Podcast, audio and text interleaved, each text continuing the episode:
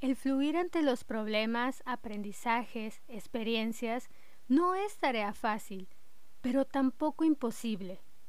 Soy Claudia Aguilar, psicóloga, y estoy convencida que algo increíble que tenemos en la vida es regalarnos un tiempo para conectar con uno mismo y con los demás, para fluir, cambiar, evolucionar y crecer.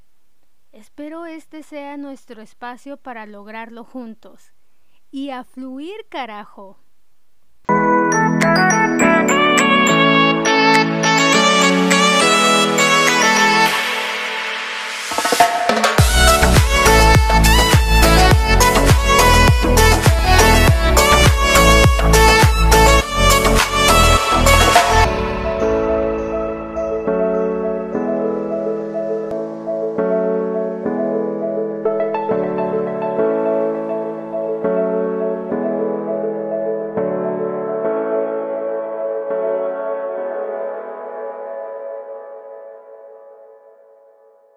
Bienvenidos a su podcast A Fluir Carajo. Hoy daré continuación al tema de hace 15 días que fue amor propio, ya que como les mencionaba en el episodio anterior, este es un tema de gran importancia para todos y merece que hablemos acerca de él. Ya hablamos sobre lo que es el amor propio y para qué nos ayuda. Ahora bien, probablemente has escuchado que dentro del amor propio va a existir la aceptación hacia uno mismo, respetarnos y tener pensamientos positivos. Sin embargo, esto suena muy fácil, pero no lo es del todo así. A veces cuesta trabajo lograrlo, pero sí se puede. Como ya hemos hablado en episodios anteriores, las emociones son parte de nuestro día a día, son parte de nosotros. A veces no son tanto de nuestro agrado y otras veces nos peleamos con nosotros mismos por dichas emociones. Pero dentro de estas emociones está el amor, el respeto, la tolerancia, la empatía, la frustración, el enojo, el miedo, entre muchas más y todas ellas van a ser parte de lo que conocemos como amor propio. Las emociones nos ayudan a ser quienes somos, pero además a reflejarlo hacia los demás, quiénes somos y lo que nos gusta o disgusta. A veces, seamos sinceros, solemos intentar aparentar y esto es por miedo a que la gente vea eso de lo que somos o cómo somos. Pero lo más preocupante es que muchas veces somos muy duros con nosotros mismos y vemos en nosotros muchos defectos, muchos errores.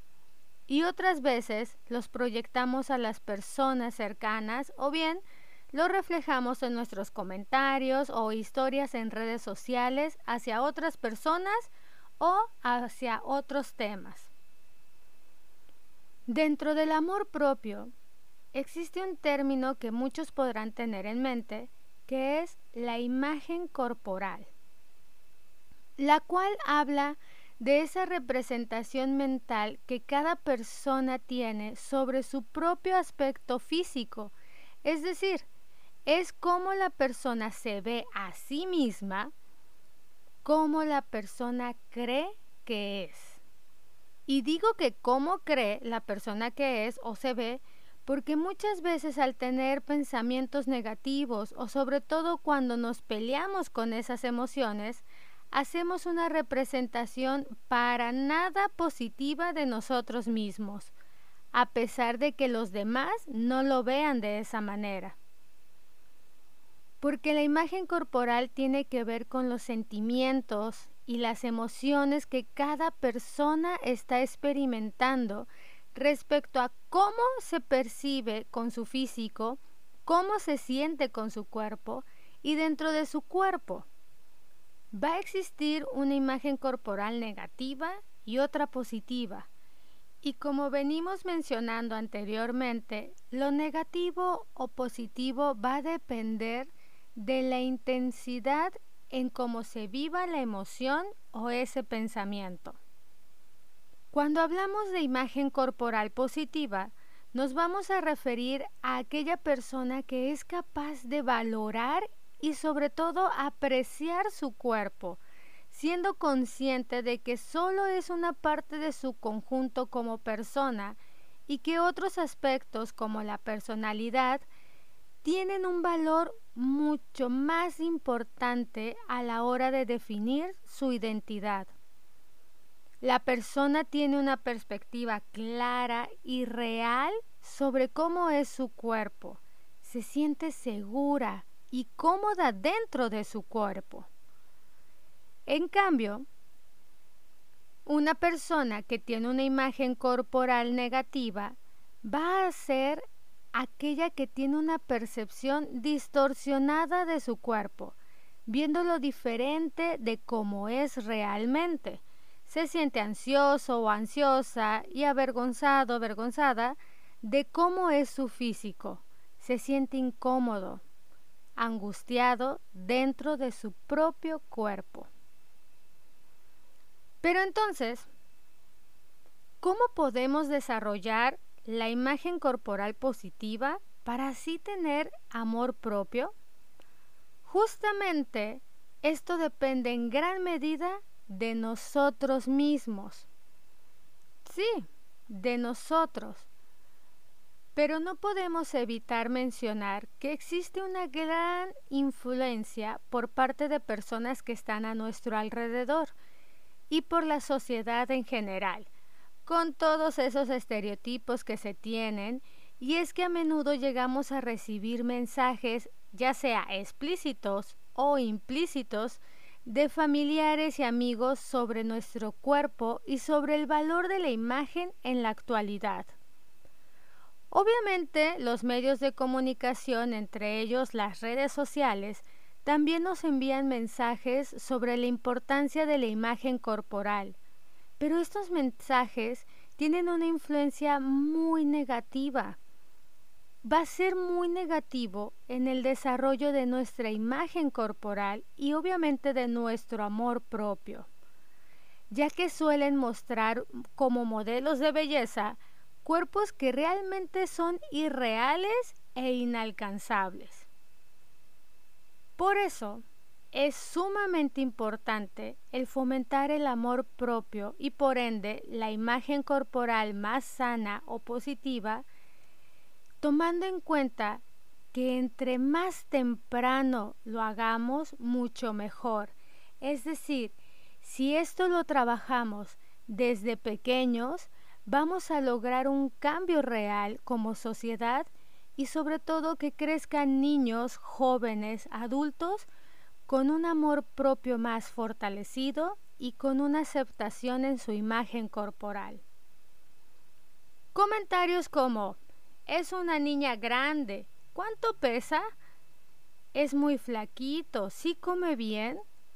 Qué gordita, cuídala para que de grande se ponga guapa. Este tipo de comentarios son totalmente innecesarios. Por eso es importante recordar que los niños, las niñas, no tienen que ser delgados o rellenitos para ser más bonitos o crecer más guapos. Necesitan ser sanos física y emocionalmente para que crezcan. No importa su tamaño, ni su estructura ósea o sus llantitas, para fomentar el amor propio desde pequeños. Y esto hay que tomar en cuenta que no necesitamos personas que crezcan acomplejadas, odiando su cuerpo, llenas de inseguridades. Al contrario, que se amen tal cual son y como son, tomando en cuenta que todos somos diferentes y que tu forma de cuerpo no te hace ni más ni menos que otras personas. Es tu personalidad, tus emociones, tus conductas, tus actitudes, lo que ayudan a definirte como persona y no esos estereotipos con los que hemos crecido en la sociedad.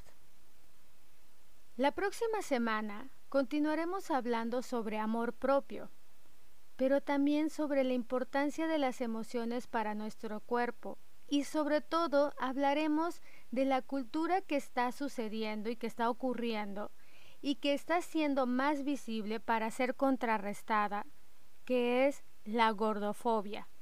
Y es un tema que la verdad es sumamente importante y que deberíamos de poner mayor atención, porque si contrarrestamos esta cultura, vamos a cambiar los estereotipos, sobre todo vamos a cambiar y vamos a lograr que las personas tengamos más fortalecido nuestro amor propio y sobre todo la aceptación a nuestra imagen corporal. Acepta y valora tu cuerpo. Haz una lista de cosas positivas de ti mismo o de ti misma que no tenga nada que ver con el lado físico. Rodéate de personas que te respeten y te hagan sentir cómoda, cómodo, Trata tu cuerpo con respeto y amabilidad. No lo maltrates.